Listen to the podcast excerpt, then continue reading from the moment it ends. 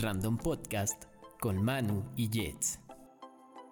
Entretenimiento, Deportes noticias, y temas en general. eso y más en un solo lugar. Yes, no, maybe.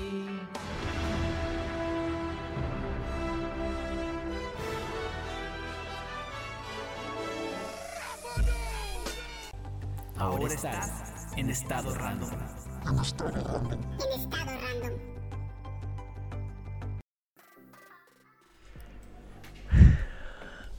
Hola, ¿qué tal? Espero que estén muy bien. Hoy es domingo 22 de septiembre del 2019 y estamos en una emisión más de Random Podcast. Como cada semana estamos muy felices de tenerlos aquí con nosotros. Como siempre tengo a mi lado a Manu. Manu, ¿cómo estás el día de hoy? ¿Qué tal la semana? ¿Qué tal todo? ¿Qué onda Jets? Este, todo muy bien, este, qué pedo a todos los que nos ven y pues contentos de estar una vez más con ustedes. Este, ya es el episodio 22. 22. Y pues la semana estuvo chida porque hubo puente, si, se- si lo recuerdan, la Ah, semana sí. pasada estuvimos acá el lunes, cambiamos un poquito la dinámica, pero ya otra vez regresamos al habitual domingo. Sí, de hecho, eh, ahorita que mencionas que dices que ya son 22 semanas, se puede decir que esta semana hubo episodio doble, por así decirlo. sí. O no sé, pero sí, esta semana hubo puente. De hecho, fue una semana que se fue, creo yo, muy rápido. Este, no, no sé si a ti te pasó, pero Sí, a mí me pasó, creo que también eso porque lunes y martes, no, más bien martes y miércoles estuve trabajando en México. Entonces, solamente como quien dice, estuve en la oficina jueves y viernes, así que duró Sí. de volada la semana. Sí. Y esta semana fue una semana interesante. Fue el domingo. Este. Nos dice Mike por ahí. Un saludo a Mike. Espero que nos esté escuchando y que gusto que nos esté escuchando. Dice el loco del ácido. Una de sus víctimas trabajó en la universidad. Ah, no me sé ese mito. Sí, yo sí me lo sé más o ¿Tú menos. sí? Ya al ah, rato lo platica. Nos metemos más o menos. Sí. Eh, se me fue lo que les estaba diciendo. De esa semana que fue... Ah, que esta semana, sí, justamente el viernes 20 de septiembre se llevó a cabo el asalto al área 51 y el cual consistía, para los que no lo supieran, es que un grupo de personas se reunirían en, en la base militar del área 51 en Nevada para correr como Naruto. Sí, recuerdo eso. De hecho, es una de las, de las cosas claves que muchos medios no mencionaban. Sí. Pero era fundamental correr como Naruto. Este. Dice Nadia Peñalosa, dice un saludo para Jets que se, que se olvidó de mí. Jamás me olvido de ti. De hecho, tú te olvidaste de mí. Todos los días que voy a entrenar, ahí estoy todo triste, esperando tu regreso. Espero que ya vuelvas. por- Ah, es que estás trabajando en la tarde, es verdad. Pero pues hay que hacer algo. Hay que hacer algo. Y les decía, era fundamental el hecho de correr como Naruto, porque todos sabemos que correr como Naruto te da habilidades especiales en las cuales la quien te siga no te va a alcanzar, güey. De hecho, era uno de las de los requisitos para poder esquivar las balas. O sea, si Sí. corres normal, si te iban a alcanzar las balas, Ay, pero si pues, corres como como Naruto, Naruto. con los brazos hacia atrás, era imposible que te alcanzara algún misil o cualquier bala que tuvieran ahí los militares. Sí, y por ahí se estuvo en, en Facebook, en Twitter, en todas las empezó redes. como desde enero, ¿no? O sea, ya tenía muchísimo tiempo eso. ¿no? ¿Desde no cuándo no empezado? tenía tanto, yo creo que tenía como unos dos o tres meses. No. O sea, la, La- el evento que se hizo, Ajá. yo recuerdo mucho. O Es sea, que, bueno, no sé, porque yo empecé a ver el, el auge fue hace como dos o tres meses. ajá. Cuando empezó todos los memes de mi mamá saliendo con el con del área 51 con la coca de 4 litros. O este, otra vez, este Valentín Elizalde vivo. Ah, sí. Juan Gabriel vivo en el área 51. Sí, me encantaba el del marcianito que se veía en la- así como en un pasillo, que decía, no mames, el, el marciano que rescaté del área 51 porque a las 3 de la mañana viéndome. También había uno donde estaba dormido y, y decía, yo cuando tenga mi marcianito después de visitar el área 51. Sí, y justamente se llevó a cabo, decimos, este, este evento y fue un fenómeno curioso porque en muchas ocasiones ya hemos dicho cómo a raíz de las re- redes sociales nos dice Eduardo Lalito, es el González. hermano de Sharon. Ah. este, sí, de hecho me inspiré en ti para proponer este tema. Es que el otro día le estaba contando. Bueno, hay que acabar primero los Sí. temas, yo te digo.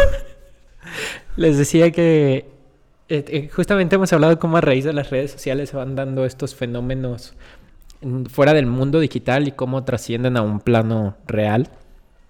Y es curioso cómo estos impactos surgen y dicen, güey, no mames, o sea, cosas que a lo mejor antes veías como imposibles y que comienzan siendo como bromas y que en la mayoría sabíamos que mucha gente no iba a ir. Pero a final de cuentas hay un grupo de personas que dice, güey, pues vamos, ¿no? Así como dice Franco Escamilla por la anécdota. Entonces, se me hace chido. Y, y no sé, me estabas diciendo de que te inspiraste en... Sí, es que el otro día estaba platicando con ellos y no me acuerdo por qué salió el tema de Tatiana y entonces estaba contando que alguna vez, precisamente en un programa de Franco Escamilla, uno de los comediantes menciona que la Tatiana actual ya no es la Tatiana que todos conocemos porque ella no sé qué problemas tuvo con su esposo que la golpeaba y no sé qué pedo. Y entonces algún Sí. día huyó de su casa y entonces pues se fue así sin uniforme, sin nada. Y entonces había una imitadora que se parecía muchísimo, que trabajaba creo que en Monterrey. Y entonces ella fue y la contactó y le pidió que le prestara su ropa y ese pedo porque Sí. tenía compromiso. Y como que sí le prestó la ropa a la otra morra, pero en- llegó un punto donde ella le dijo, ¿sabes qué? Yo quiero olvidar esta vida de Tatiana, ¿cómo Ajá. si tú me reemplazas? Y entonces se, se supone que la Tatiana actual es este... Otra Tatiana era su imitadora, Ajá. pero se volvió en la real. No, y entonces este, tratamos de buscar en YouTube, pero solo sale su historia así de... En 1900 no sé qué, bla, bla, bla, no sé qué. O sea, pero no sale, la, no sale esa parte. O sea, también pues es parte de lo mismo, un mito urbano que, que se menciona. Sí, fíjate, yo no conocía esa, esa historia. Y luego y traté de buscar el video donde, donde lo dice este comediante Sergio Mejorado, Ajá. pero pues es en una mesa reñoña y duran como dos horas y media y la verdad no me acuerdo en cuál. O sea, no puedo estar ahí como, déjame las chuto todo, son como Sí. 60 episodios. Entonces es imposible.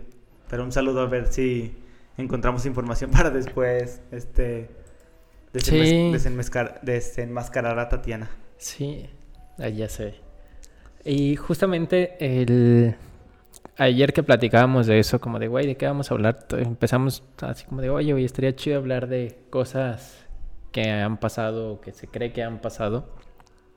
Justamente el, el hecho del Área 51 creo que es un buen parteaguas, porque anteriormente el fenómeno ovni era algo que tenía un auge muy, muy grande. O sea, yo me acuerdo que a mí me tocó crecer con toda esta parte de Jaime Maussan, Sí. de que lo veías en... En la, a la noche y en la tele, sí, las últimas, como a las 11 de la noche empezaba a salir. Sí, y veías todos estos videos de... ¿Cómo decirlo? De fenómenos ovnis reales en aquel entonces que decía que grababan con una calidad malísima. Y justamente parte de esa calidad era lo que le daba ese, ese toque de misterio porque decías, güey, realmente no sabíamos o no nos quedaba más que confiar en, en lo que veíamos en la televisión. Y hablábamos de, de esto, ¿no? Creo que hoy en día el fenómeno ovni es algo que no sé si siga con el mismo auge, porque a mí en lo personal ya no me toca estar tan en contacto, ya no me toca tener tanto esas, esas conversaciones, porque creo que antes eran una eran más frecuentes.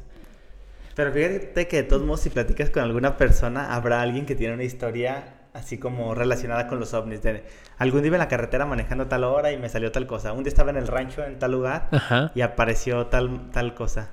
Y para cerrar, este, para que no se nos vaya la idea de lo del área 51, en resumen, sí asistió gente, Sí. pero asistió un porcentaje bajísimo de Sí. todas esas personas que le pusieron a asistir en el en ese evento que se hizo en Facebook. Y ahorita veíamos un video para, para no echarles mentira. Y estaba un vato así de, no, pues yo creo que no vamos a poder entrar porque hay un chingo de polis. Oye, así vestido con pinche gabanitos como marcianos. Sí, que eso era como, es lo que le decía Mano, así como de, güey, es neta que ese güey iba con la intención de entrar. O sea, es que yo creo que si yo hubiese ido, por ejemplo, vas con, es lo que te decía, vas con la idea de ir a cotorrear. locos. ¿no? Echar desmadre. Sí, no, o sea, como que creo que se sabe desde antes que no vas a entrar. Aunque no sé, creo que luego hay mucha banda que sí se lo toma literal. Oye, también esta, ayer pasó lo del reflector de Batman. Porque Ah, sí. No sé cuántos años, yo no sé. la 80 verdad. años, si no me equivoco, de la creación del hombre murciélago. Y ahí toda la raza en México, ¡Oh!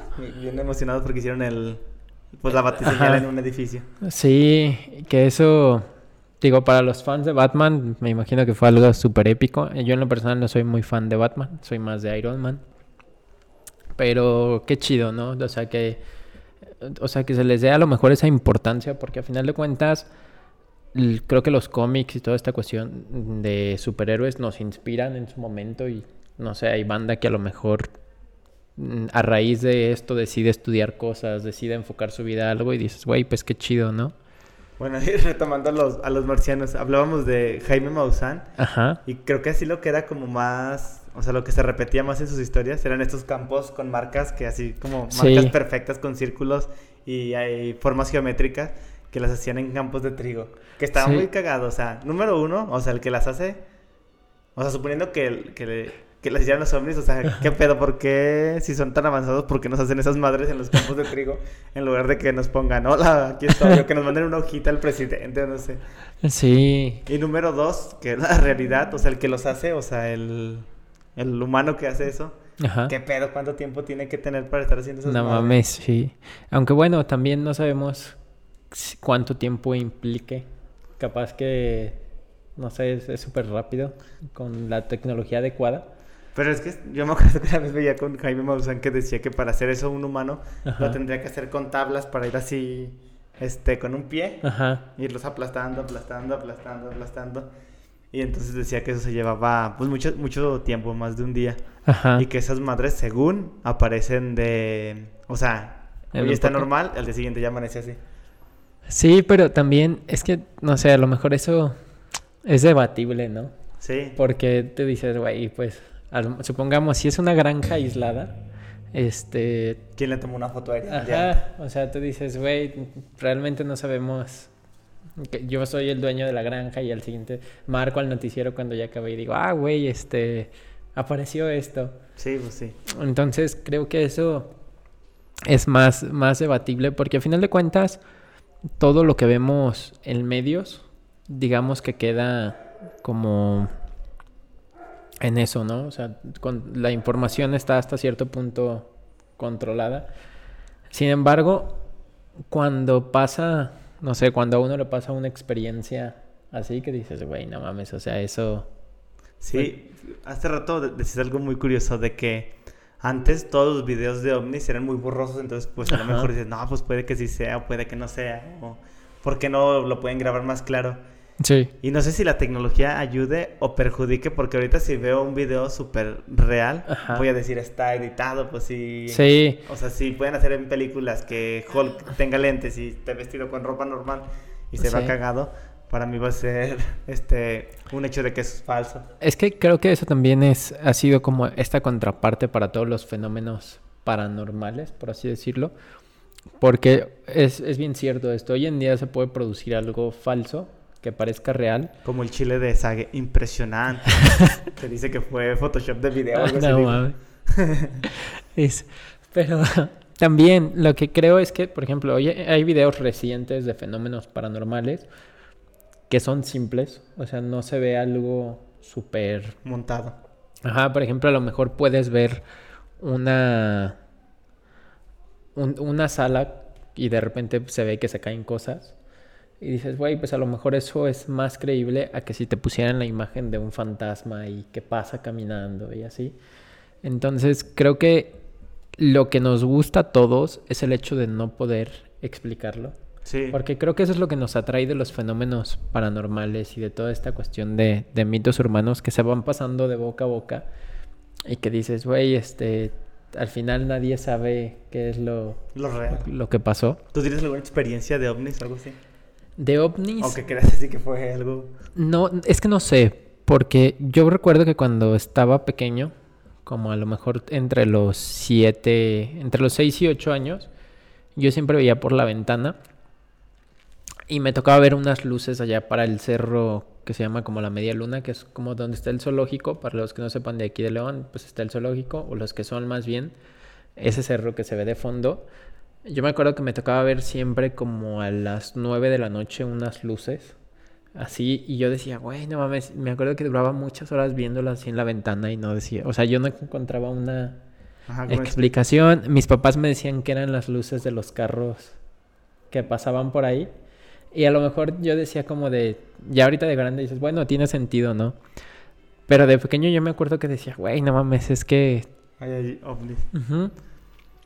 Al- algo también que pasó como cuando tenía 12 o 13 años, que eso no, es algo que me acuerdo que fue aquí en la ciudad y que a mucha gente le tocó ver, que pasó una esfera como cubierta con una luz verde. Goku. Este, ya sé. O Superman. Sí, pero es, en esa ocasión a mí me tocó escuchar que mucha gente la comentaba y de, oye, ¿viste la luz que se vio anoche? Y lo más curioso es que la veían en diferentes puntos de la ciudad. Ajá, entonces es que por acá yo creo que por Entonces, porque yo me acuerdo ese día estaba con mi amigo Pablo, que si nos está viendo le mando un saludo. Pero estábamos ahí en la calle, nuestras mamás estaban platicando y de repente vimos que pasó esa esfera así como dejando una estela verde y se veía que ya iba en caída, así en picada, o sea, como a punto de, de impactar. Y fuimos, o sea, corrimos para ver dónde caía y desapareció y fue así como de, güey, no mames. Ah, ya, o sea, estaba cerca. Ajá, sí, sí, o sea, realmente ya la veías así a unos metros sobre tu cabeza y tú decías, no mames, güey, esta madre ya se va a caer. Y no, es de esas cosas que también no, no encuentras una Sí, que a lo mejor si le dices a alguien te va a decir, no, pues a lo mejor era una bengala o Ajá. algo- un juego pirotécnico o algo así. Sí, Fíjate que a mí una vez, este, ahí por la casa de Sharon, ajá, ella no me dejará mentir, yo iba manejando y veía el sol así de frente, sí, pero dije, ah, cabrón, me di cuenta que el sol también estaba atrás. ajá, Y era como, bueno, puede ser, ya ves que la luna también a veces se ve Sí. durante el día. Pero, ah, no, en ese, ese día también se veía la luna en otro punto. Entonces veía la luna, veía el sol y atrás veía el sol otra vez. Y se me hizo así muy cagado, pero... Y según yo le tomé una foto, pero ya ves las fotos que sacas del celular cuando le tomas algo de, del cielo que se ve así. Que según tú ves la luna gigante y le sacas una foto con su celular Ajá. y se ve así un puntito. Y lo mismo me pasó, o sea, parecía como si fuera una lamparita. Y dije, nah, nunca nadie me va a creer No, esto. Y también, este, esta historia no, no la recuerdo tanto, pero me la contó mi mamá. Este, mi abuela creció en, en la Sierra de Lobos y entonces contaba que un día, este, así de la nada, pues estaban, ya era la noche y estaban cenando y de repente así una luz así in- súper incandescente se apareció Ajá. y todos los perros y, y todos los animales que tenía se empezaron a volver locos y así como si nada, pues salieron rápido y desapareció igual. ajá. Que también a lo mejor, o sea, si le dices a alguien, pues te puede dar otra explicación como que era un helicóptero o algo, algo más real. Sí. Nos dice Denise, dice, el tema central de mitos urbanos, dice, son todas las escuelas construidas en cementerios y las memorias de los niños muertos en el baño. Sí, esto no importa en qué parte de México vivas, no sé si en otras partes de Latinoamérica, pero es verdad, todas las escuelas están construidas sobre cementerios. De hecho, se tienen estudios donde se demuestra que los arquitectos e ingenieros antes de construir una escuela investigan primero Sí, si era un cementerio o no. Porque Tienen buenos cimientos los, huesos humanos. sí, Hace poquito hay un, un podcast que se los recomiendo que se llama Leyendas Legendarias. Y este, ni me acuerdo cómo se llama el güey, pero es Badía, se apellida. El que cuenta las historias. Entonces Ajá. cuenta que él realmente sí trabajaba en una escuela. Y. Ah, no, no te creas. Trabaja, trabajaba en una casa y una vez ahí encontró así como restos raros, así como que sangre, sábanas envueltas, no Ajá. sé, o sea, cosas así raras. Y que después, así de los años, se enteró que ya habían construido una escuela. O sea, que No, dijo, a ver. entonces a lo mejor sí es real ese pedo. ya sé.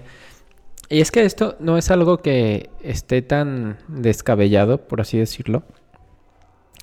Porque a final de cuentas eh, pasa, no sé, ah, para los de aquí del, de León, ubican la colonia del Cuecillo, que es una colonia en el centro de la ciudad, que en su momento cuando fue la guerra de los cristeros tuvo un auge como importante.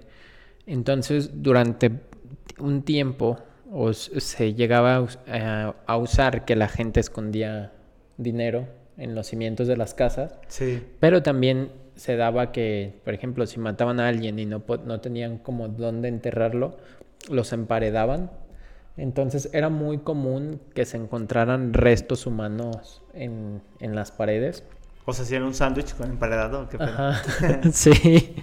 De hecho, eh, yo tenía una tía que vivía ahí en, en el Cuecillo Ajá. y siempre nos platicaban que era, este, que en la casa de enfrente habían encontrado un cuerpo así en la pared. Entonces, normalmente cuando hacían remodelaciones salían todos los restos a la luz.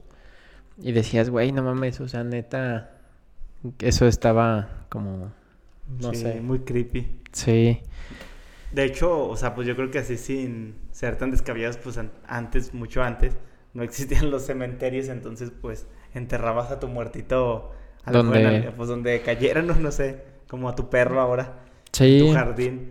Entonces, pues a lo mejor sí debe de haber algún fantasma ahí en tu escuela. ya sé. Cuidado, morrillo. Entonces, eh, sin salirnos a lo mejor tanto o alguno de los mitos urbanos que populares, no sé tú- si tú tengas alguno que quieras compartir. Pues creo que, o sea, muchos de los casos son de muertos o que no están muertos Ajá. o que se murió y lo reemplazó otro otro güey. Sí. Este, por ejemplo, últimamente el caso de Juan Gabriel. Ajá. Muy sonado que todos sabemos que, que falleció ya hace creo que dos años o cuánto. Dos años. sí. Hace poquito fue su fecha, ¿cómo se dice? De luctuosa. Ajá. Y todavía hasta el momento se habla de que, de que sigue vivo. Sí. Que, o sea, está el, la historia de que lo hizo para evadir impuestos o porque debía dinero y no sé qué, y por eso hizo pasar su muerte, y que, pero que sigue vivo. Y yo creo que eso siempre pasa cuando no te esperas la muerte de alguien. O sea, por ejemplo, Joan Sebastián, que ya lo veías puto Ajá. porque tenía cáncer. O sea, si dices, no, pues este güey sí ya estaba petateando. Pero cuando, no sé, que lo viste todavía en un concierto previo y de repente ya, ya no apareció, Ajá. ahí sí es cuando te queda la duda de, no, yo creo que ese güey sí está vivo. A mí Sí. me pasaba mucho con Paul Walker, el de Rápidos y Furiosos. Ah, ya. Sí, Y sí. decía, no mames, este güey estaba vivo todavía cuando estaba grabando Rápidos y Furiosos. Yo creo que, que es un truco publicitario porque también se murió chocando el vato. Ajá. Pero sí, en sí, este, pues historias famosas, ¿alguna que quieres Sí, compartir? creo que una de las que en su momento más me impactó es la de Paul McCartney, que este miembro bajista de los Beatles, el, este cuarteto de Liverpool. Que es de los que es- sigue vivo. Ajá, él O sea, sigue vivo. Sigue él y Ringo, si no me equivoco. Eh, Están vivos únicamente el Ringo Starr y Paul McCartney. Se- hay una leyenda urbana que, o sea, que es de esas historias tan bien estructuradas que te hacen dudar de, güey, realmente qué pasó, porque se tiene la idea o se tiene la, existe el mito de que Paul McCartney murió, este, en un accidente vehicular y que el que está actualmente no es Paul McCartney, sino es un doble que se llama William Campbell. Eh, Pero esto surge a raíz de... Los Beatles en su momento eran un fenómeno ah, mundial que movía masas y que la gente los quería tanto que cuenta la historia que un día estaban en el estudio grabando y que John y Paul tuvieron una discusión. Entonces, que eh, no se ponían de acuerdo en algunas cosas y que Paul McCartney salió de, del estudio como tal y que después de un rato eh, a los otros tres miembros llegó un oficial del MI5, que es una de las fuerzas especiales de Inglaterra, donde se decía que había habido un accidente automovilístico y que tenían que ir a identificar el cuerpo porque había una chica que se llamaba Rita que insistía en que era Paul McCartney. Entonces, el- van los otros tres miembros a donde había sido el accidente y eh, pueden verificar que realmente se trataba de Paul McCartney. Describen que lo encontraron decapitado, este, sin un ojo, con los dientes de, de fuera. Y que el oficial les hizo un comentario que decía, güey, parece una morsa. Este es un, un detalle relevante porque a raíz de, del parecer una morsa también gira todo un, un discurso en cuanto a canciones, en cuanto a portadas de discos, en particular con ese tema de la morsa. A ver, pausa. Y ahí el poli no dijo nada a la gente. O sea, porque pues también era alguien que sabía la verdad. El que el, el doble No, el policía. O sea, no, el que... de hecho, cuentan, eh, o se supone que una vez que van a identificar el cuerpo, se los llevan a, a una casa de seguridad, donde los tuvieron tres días, donde toda la corte de la corona de Inglaterra tomaba una decisión en cuanto a qué se debía hacer. Ah, o sea, sí Ajá, estaba sí. enterado cierto Eh, número de eh, personas. dijeron que no se podía hacer público el accidente porque de hacerse público iba a haber una gran cantidad de suicidios, por, sobre todo en mujeres adolescentes que eran quienes expresaban más este amor por los miembros de la banda. Entonces decidieron ocultarlo. Se llevó a cabo un concurso de dobles en una televisora No de ver quién era el que más se parecía a Paul McCartney. No se dijo como con la intención, fue un concurso Pero eso sí está, sí se hizo. Sí, realmente. pero jamás se anunció el, el ganador. Ah, ya, ya. Ajá, fue como que un concurso que sin más precedentes, así, en- ya, o sea, se acabó, nadie, no dijeron quién ganó, pero sí hubo un ganador, el cual fue William Campbell, que su parentesco, o su más bien su parecido era muchísimo con Paul McCartney. Entonces se le explicó que lo que había pasado, se le dijo, oye, te vamos a dar la oportunidad de representar a Paul McCartney. Sin embargo, él se tuvo que someter a varias operaciones para que darle afinar detalles. Este, se cuenta por ahí que le tuvieron que hinchar un poco uno de los labios, este, hacer las facciones más parecidas a, a las del, a las de Paul. fotos de, de- o sea, del comparativo entre... Sí, sí hay, hay fotos. Este. y, eh, o sea, antes, se supone que hay como antes, el antes y el después, donde se explica qué es lo que modificaron y que llega al punto de ser como ya irreconocible que es otro. Ajá. O sea, las, las cirugías que le hicieron fueron tan buenas que, que no, no podías diferenciar de si se trataba de, de otro o de un falso Paul.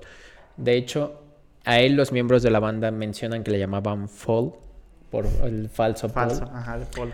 Entonces, se cuenta también que, por ejemplo, al, funera- al funeral de Paul McCartney fueron solo sus familiares y los Beatles, o sea, los tres miembros principales, que fue un funeral donde no hubo, o sea, la familia obviamente sabía que estaban muertos, pero también se les dijo, se, se les dijo que tenían que guardar el secreto porque el MI5 los amenazó de muerte, así como de, ok, vamos a hacer esto, si están de acuerdo, adelante, pero pues si revelan algo También los matamos a todos Ajá. ustedes. entonces, cuentan que el grupo como tal, los tres miembros restantes, sentían una como un- una pena muy grande al ocultar la muerte de Paul McCartney, por lo que empezaron a dejar mensajes secretos para la para su público, en los cuales ellos tenían como argumento como de, ok, de algún modo estuvimos tratando de hacerles saber que Paul McCartney falleció, pero no podíamos hacerlo público porque el MI5 nos tenía amenazados. Entonces, dices, güey, mm, se, se van dando más detalles donde en las portadas de los discos, por ejemplo, el, el disco de Rubber, Rubber Soul, que significa como alma de plástico, es, es la primera referencia a donde el cuerpo de Paul McCartney ya solo era esa parte estética, pero realmente Ah, era el cuerpo, pero no era el alma. Entonces era un, un pues sí, un algo ficticio. Se van dejando muchas pistas en muchas de las canciones. Sin embargo, llegamos al punto de el disco del Sargento Pimienta, la banda de los corazones solitarios del Sargento Pimienta, que es la portada donde se dejan más pistas tal vez. Y para los que puedan ver esa portada, de verdad, chequenla. Este, neta, se explican así como que dices, güey, eh, ya una vez que conoces el contexto es tan obvio, pero si no lo conoces yo creo que jamás alguien Sí, o se sea, va a imaginar. Y, y, no sé, también es de esas historias que te hacen dudar por qué es tan rebuscado. O sea, todos los detalles que existen en todas las portadas, en las canciones, decir, güey, es... Cuesta creer que alguien armó algo tan estructurado o que sea casualidad.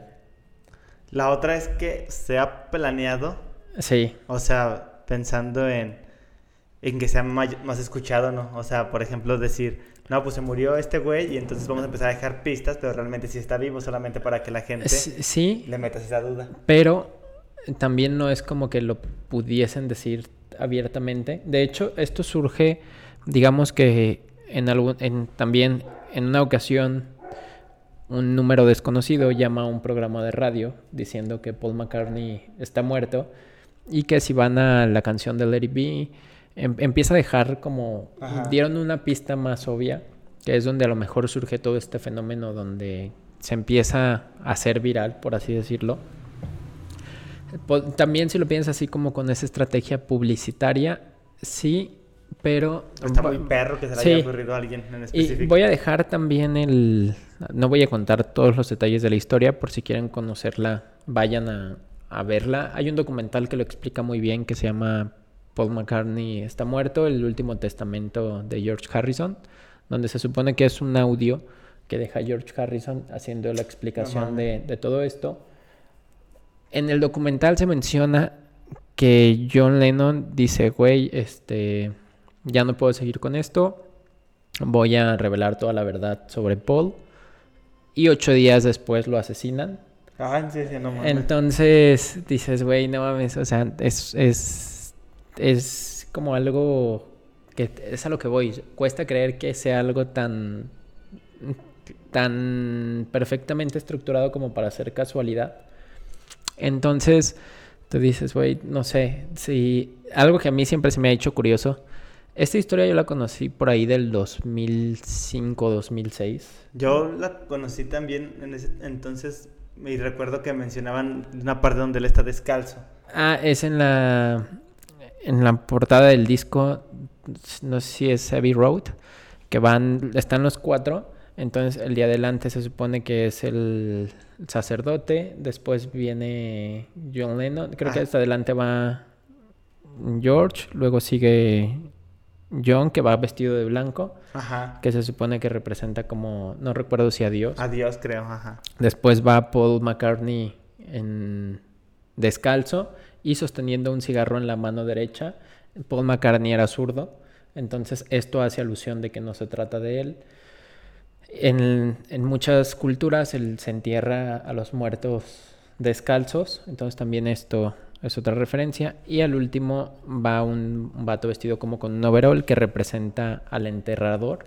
Oye, pero eso está cagado que dices lo, del zurdo. O sea, por ejemplo, el imitador Ah, compartió también. Sí, lo que tuvieron que hacer fue enseñarlo a tocar el bajo con la mano izquierda. O sea, tuvo que cambiar todo sus... Y también es- es- o sea, está cagado para él. ¿no? Imagínate que si que llegaran y te dijeras, oye, te pareces a, a tal güey. A partir de ahora Sí. vas a suplantar y tú así. ¿Qué pedo? ¿Y mi vida qué? Sí, yo si lo piensas así también es como, güey, no mames, o sea, está muy cabrón porque, pues, a final de cuentas, abandonas una vida, o sea, es como si hubiese dos muertos, por así decirlo. Sí, porque pues, tendrías que dejar. Bueno, es, o Ah, tendrías que tener hecho, una doble vida. O sea, por ejemplo- por ejemplo, no sé, Paul McCartney ya estuviera casado y el otro güey tenía novia. Ah, lo que pasó, por ejemplo, con la novia de Paul McCartney es que obligaron al vato a que la terminara porque consideraban que ella no iba a aguantar la noticia y que no iba a poder seguir con pues con el secreto. Sí, con toda la historia. Entonces lo obligaron a que terminara así como de, güey, pues basta a terminar con que o sea, le mandaron una carta escrita a máquina donde la terminaba y la dejaba. Para hacerlo así evidente Ajá. y público. Sí, entonces son, son muchos detalles donde dices, güey, este, no sé, y que es, es interesante. Pero insisto en que al final de cuentas a todos no nos queda más que decir, güey, ¿es verdad o no?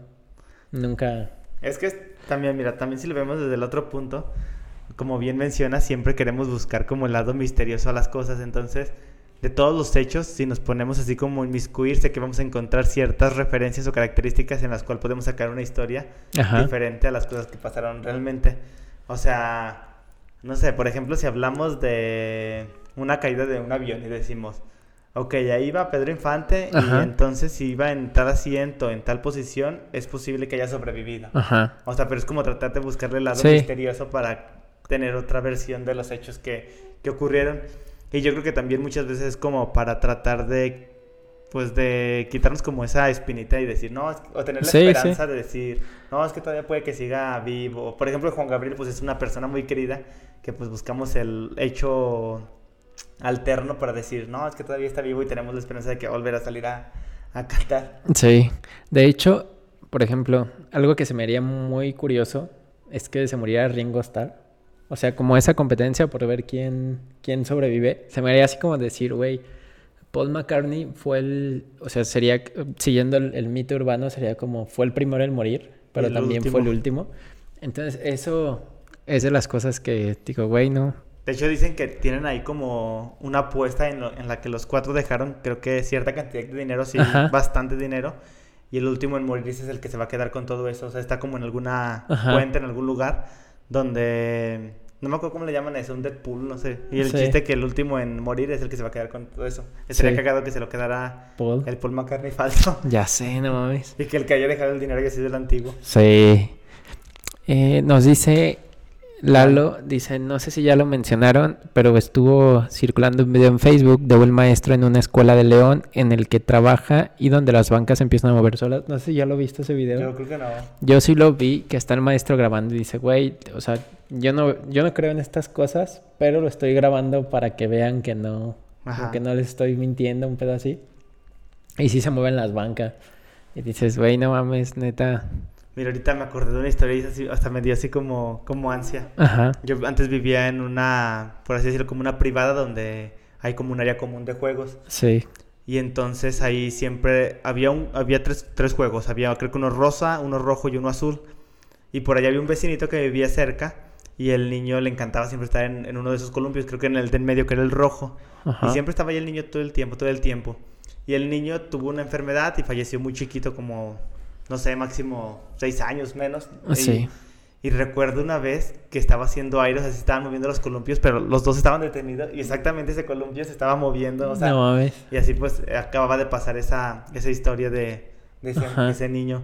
Y eso sí como que es como algo evidente, o sea, que dices, no mames, ¿por qué se están moviendo Ajá. nada más este pinche juego y los otros están detenidos? Sí. Y pues yo creo que es algo así como de esa onda. Ah, no.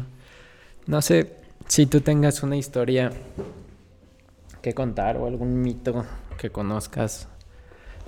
Mira, también ahorita me vino a la mente que hablabas de Paul McCartney. Ajá.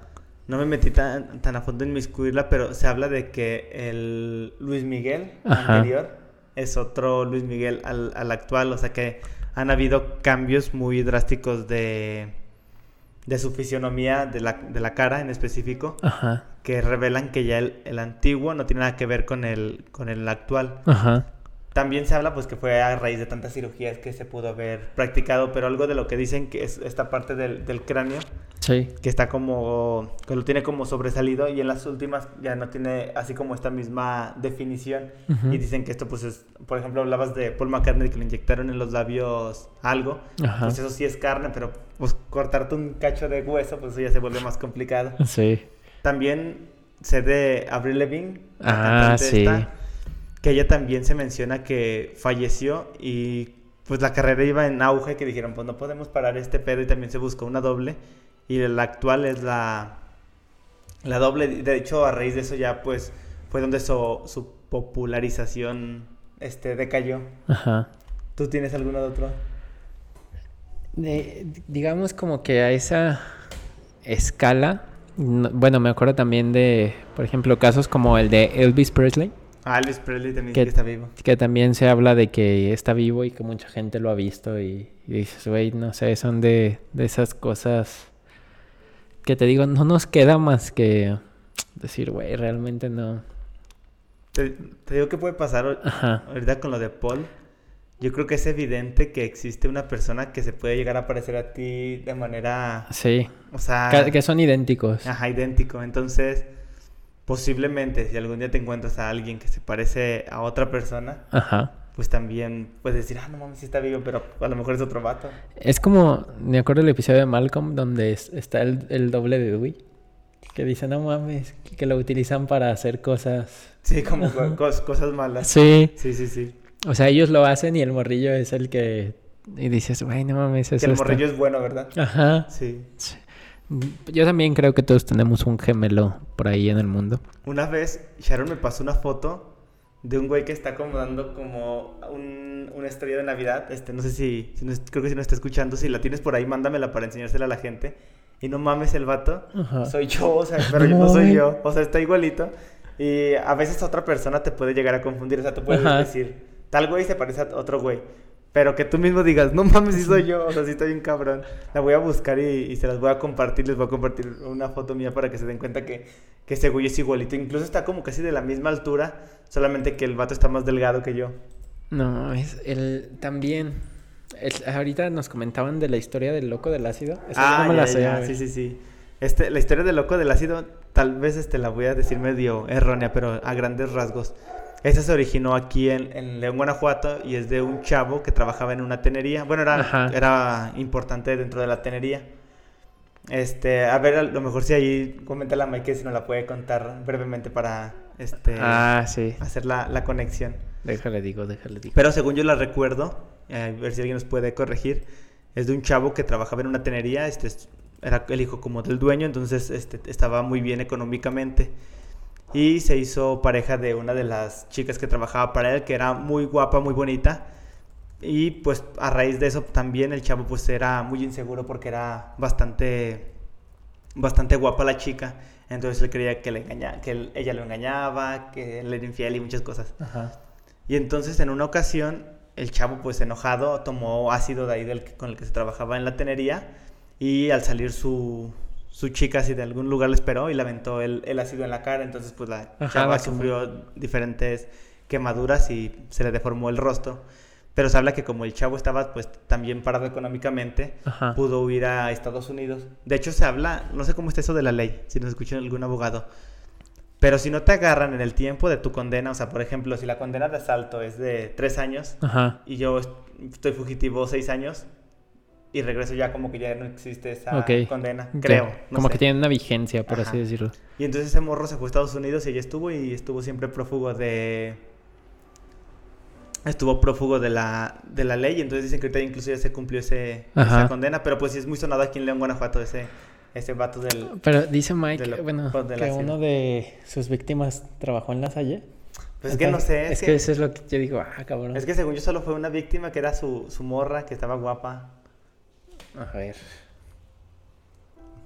Déjale pregunto al Mike. Por ahí co- comenta Sharon que, que sí, sí está igualito, pero que no tiene la foto, que la va a intentar buscar. Pero sí, el vato se parece mucho, mucho a mí. Ahorita estamos preguntando a un amigo que fue el que nos comentó sobre la, La historia la del... historia del, del loco del ácido. A ver, déjenla, la busco brevemente. Mientras... Sí, y también algo que queremos, si ustedes tienen alguna historia, porque eh, a partir de esta semana vamos a estar subiendo un contenido eh, ad- adicional. Este, pero si tienen una historia que quieran contar como de algún fenómeno paranormal o también el o alguna historia que les inspire a decir, güey, esto creo que estaría chido que la gente lo supiera. Este, pueden mandárnosla ya sea a través de nuestra página de Facebook o a través del correo por donde se les haga más fácil y nosotros podemos por ahí contarla no, no dentro del podcast, sino como un contenido extra. Nos dice Lalo, dice, también dicen que Michael Jackson es Dave. Dave. Dave es un hombre ya adulto por algo, dice, por algo le pasó en el rostro, no recuerdo bien qué. Según este hombre tiene facciones y además la voz parecida a lo de Michael Jackson. No me sé esa historia de lo de Dave Dave, pero la que sí me sé es la historia de cuando Michael Jackson apareció en Los Simpson. Que esta historia también estaba como como un mito urbano. Nos dice Sharon cómo se las mando. Este, si quieres mándamela a mí por WhatsApp, Sharon, y yo ahorita se la muestro acá a la gente. Fíjate que estoy buscando la historia del loco del ácido y este habla de otro... De otro loco de la de otro bueno, no sé, pero dice que es un atacante que sí tenía varias víctima. víctimas y a- les Pero también era aquí local. No, de- desde Chihuahua, pero lo atraparon Ah. acá en León. O sea, eso es lo que Ah, me no resulta ves. interesante. Entonces hay dos locos del ácido. Pero les decía que ex- existía el mito urbano de que este Michael Jackson había aparecido en, en un episodio de Los Simpson donde cantaba, pero en el episodio como tal lo interpreta un, un paciente de un hospital psiquiátrico que creía ser Michael Jackson, Ah, ya. pero se escuchaba igual. Pero se supone que sí fue Michael Jackson el que grabó el episodio, pero como él no era dueño de su voz, ah, no, a ver si se parecen un chingo. A ver, déjate la mando. Ah, ya te la mandaron. Ya me la mandó Sharon. También podría ser que Michael Jackson es este la chava que salía en Drake y Josh, Miranda Cosgrove. Ah, ya no. Este, ahorita les vamos a mostrar la foto en la que les digo que se parece un vato a mí. Dice. Nos dice Mike que él sabe que uno de los prefectos de ahí, de una escuela, fue una de sus víctimas, solo que ya no trabaja ahí. No mames, yo no sabía que, que existía este El loco de la ciudad. loco del ácido. Sí, es que según yo, es que es una historia vieja porque mi papá luego me la contaba, él también se la debe de saber. Ajá. Y él decía pues que era un atacante que fue famoso en pues hace ya hace tiempo. Sí. Incluso pues fue así como de esas historias sonadas como la del el- ¿cómo se llama el asesino de Cumbres? El que mató a sus sobrin a los a sus cuñaditos o una historia así como la de Poleta, o sea que fue sonado Ajá. dentro de, de los medios. El, el caso de Santoy, ¿no? Sí, de llama Santoy, sí. Debe enseñar la foto porque no mames, si estás igualito a ese vato. Nada más que está más peludo que yo de los brazos.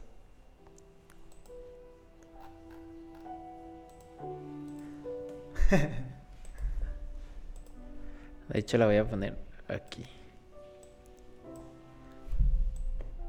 Güey, no mames, sí. Mira, es que mi perfil es como el de ese puto. Incluso tiene hasta como el mismo cabello, que pedo. Sí, no mames. Y aquí es como podemos comprobar que todos tenemos un gemelo. Oye, o imagínate que alguien me haya agarrado una foto mía Y la habían y puesto la ahí. haya puesto eh, ahí para para una publicidad. ya sé. Pero sí, ah, nos dice. Ah, nos dice Sharon que como nos las mandaba. Muchas gracias, ya, ya las recibimos. Pero les digo, sí, si tienen una historia que contarnos, mándenosla. Este, por ahí vamos a, a estarlas publicando de manera semanal.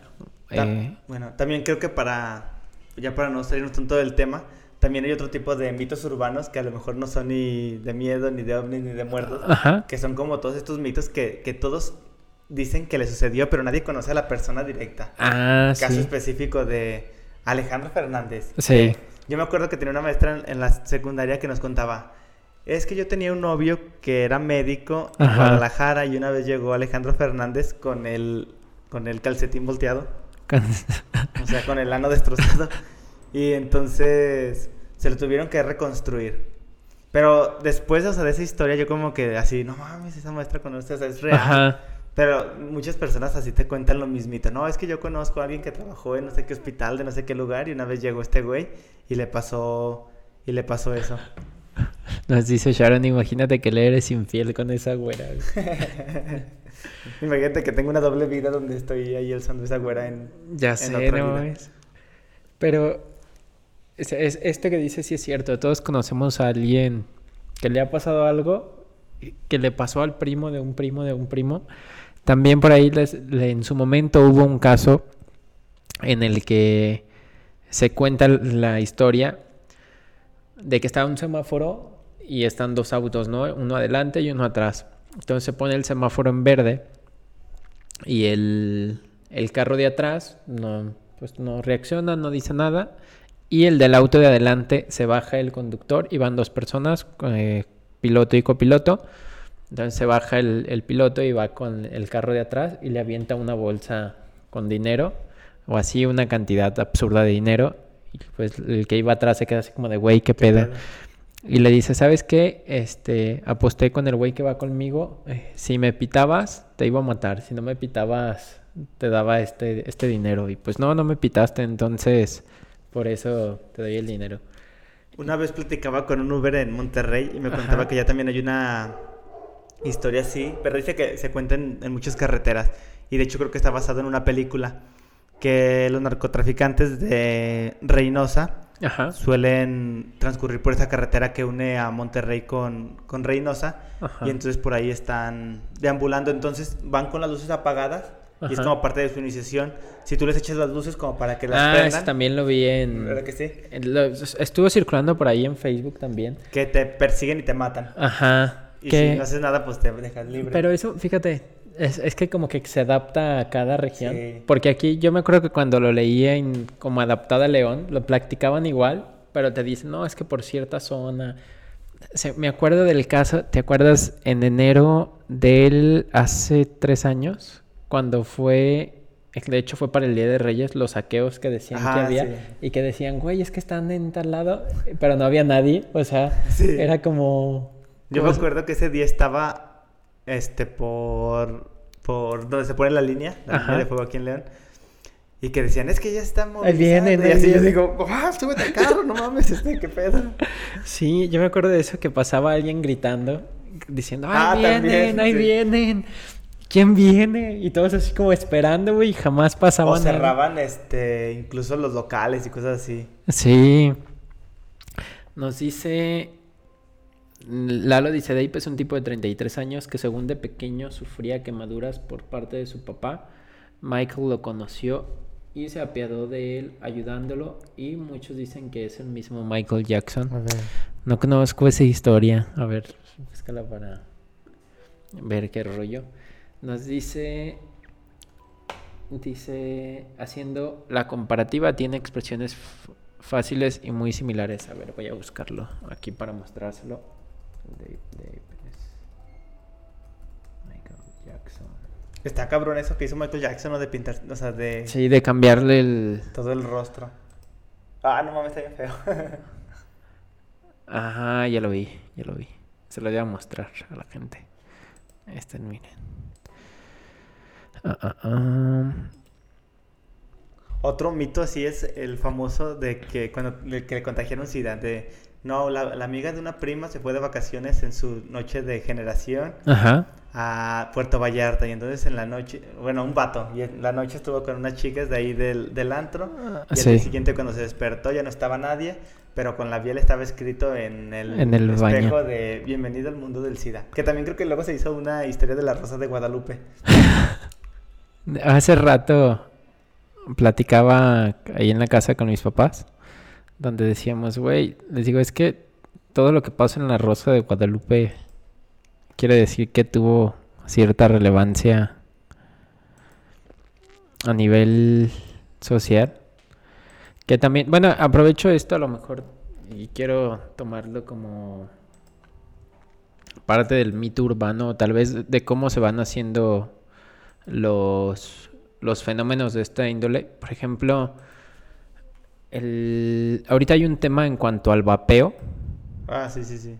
que hay una campaña mediática donde se están exagerando muchas cosas. También es, infórmense bien, no se dejen ir solo por los titulares, porque muchas veces es eso, ¿no? O sea, alguien lee algo y lo va comentando y luego se comenta y se comenta y se va desinformando. Entonces, este, yo digo que si no necesitan vapear, no vapeen. Si quieren dejar de fumar, vapeen como opción, pero no se malinformen. Aquí vemos a Dave Dave y a este otro señor, a Michael Jackson, donde, eh, como dice Lalo, este, se cree que es él. No sé, siento que esto, a lo mejor tendría que ver la, la historia completa. Sí, para entenderte, porque sí con la pura foto como que no... Sí, no, como que no lo... Sí, creo que ese, eso que mencionas es importante, o sea, todos los mitos surgen a raíz de la malinformación, ¿no? O sea, por ejemplo, incluso así una misma historia que me contó cierta persona y luego yo la empiezo a distorsionar y te la cuento a ti, tú la distorsionas poquito más, pues ya de repente una historia en la que yo iba a contarte que asaltaron ayer a, a un primo, Ajá. que llegué, no mames, ya sabes cómo están asaltando, están aventando Huevo. ajá, huevo en el carro y así, ah, cabrón, ¿en qué momento este pasó eso de... Sí. Sí, entonces yo creo que es importante. Por- Digo, está chido porque es lo que decíamos hace rato. Está cool cuando no podemos explicar lo que está pasando. O sea, que te queda. Porque yo creo que hay, hay dos, ¿no? O sea, por ejemplo, una es esta donde la gente se asusta en vano. Como todo esto que hablábamos de que se crea un pánico masivo y dices, güey, pues no está chido que la banda se asuste. Y la otra es esta donde a final de cuentas te quedas con, con- sin una explicación y que es lo que a veces resulta como atractivo decir, Sí, "Güey, es es- que no. Sí, es que siempre está la parte, esa parte chida de decir, ay, ojalá que sea como paranormal o que tenga algún trasfondo chido. Sí. Sí, entonces estamos ya llegando, déjenme ver cuánto tiempo tenemos en emisión. Estamos llegando casi a la, a la hora de, de transmisión. Este, nos estamos acercando al cierre de, de este episodio. No sé si haya algo más que quieras compartir, comentar. Pues nada, si alguien tiene una historia chida que nos quiera compartir, vamos a estar preparando algunas para previas a, al día de Halloween. Como ya mencionabas, entonces sería interesante que, que nos las compartieran para pues poder resaltarlas ese, ese día como un día especial. Sí, váyanos las haciendo llegar, les digo, por ahí pueden mandárnoslas al correo, pueden mandarlas a, a la página de Facebook, dejarnos un comentario aquí en, en el canal. Y nos dice Lalo, para un próximo video hablen de los próximos estrenos de Marvel Studios. Ah, está cool, sí es cierto, se viene la, digamos, como esta cuarta etapa, la cuarta T de, de La Marvel. transformación. Liderado por AMLO. Sí, porque también no supe al final qué pasó con, con el tema de Spider-Man. Ah, ya, sí, porque Sí. hubo una onda de, de derechos. Sí, Y se entonces... hablaba que se iba a finalizar todo ese pedo, pero a lo mejor Disney compra todo el mundo y ya, se resuelve todo. Sí, es verdad. Vamos a, a platicar sobre los próximos estrenos de, de Marvel y es un buen tema. Digo, hablar de Marvel siempre está chido. Entonces, no sé si, si hay algo más que quieras añadir, contarle a la gente. Este, no se mueran y si se mueren tengan un reemplazo chido. A huevo. De hecho, no sé si lo notaron, pero hace estuve ausente casi tres semanas. Vino un gemelo a, a sustituirme, solo que él no tiene barba. Entonces yo ya estoy por acá. Y si alguien conoce a mi gemelo que les mandamos en la foto, díganme dónde está para a ver si de frente también se parece a mí. Oye, sí, eso estaría muy chido, ¿eh? Que si alguien sabe quién es ese compa, nos lo hagan saber. Eh, estamos llegando al cierre de esta emisión de Random Podcast. Saben que como cada domingo estamos aquí, pueden escucharnos y vernos aquí a través del canal de YouTube. Que si todavía no te suscribes, suscríbete, nos ayudas mucho. También si lo compartes con tus amigos, papás, hermanos, familiares, tíos lejanos. Eh, compártelos para que los escuchen. Si te gusta esta onda, dale like. Si no te gusta, dale dislike. Este, puedes seguirnos. ¿Dónde puedes seguirnos, Manu? En arroba manuman HB en todos lados. Y a mí pueden seguirme como arroba jets doble guion bajo. Y también puedes seguir la página de Facebook del canal que es Random Podcast. Todos, y puedes escucharnos en Spotify, en Google Podcast, en Anchor, en muchas otras plataformas que te las dejamos aquí abajo en la descripción. Y pues sin más por el momento. Ah, también quiero compartirles. Esta semana tuve la, la oportunidad de ir a un evento organizado por GIA Event Planner and, and Rental. Que vayan por ahí a su Facebook y chequenlo. O sea, fue un evento muy cool. Entonces, si tienen oportunidad, vayan ahí a, a visitarlos y a mandarles saludos de nuestra parte. Y pues sin más, estamos cerrando esta emisión de Random Podcast. Si nos estás viendo ahorita en vivo, esperamos que tengas un domingo muy agradable. Y si nos estás viendo o escuchando ya en lunes, esperamos que tengas un inicio de semana muy, muy cool, que todo vaya súper. Y que cierres el mes de una forma muy chida. Ahí se ven perros. Nos vemos.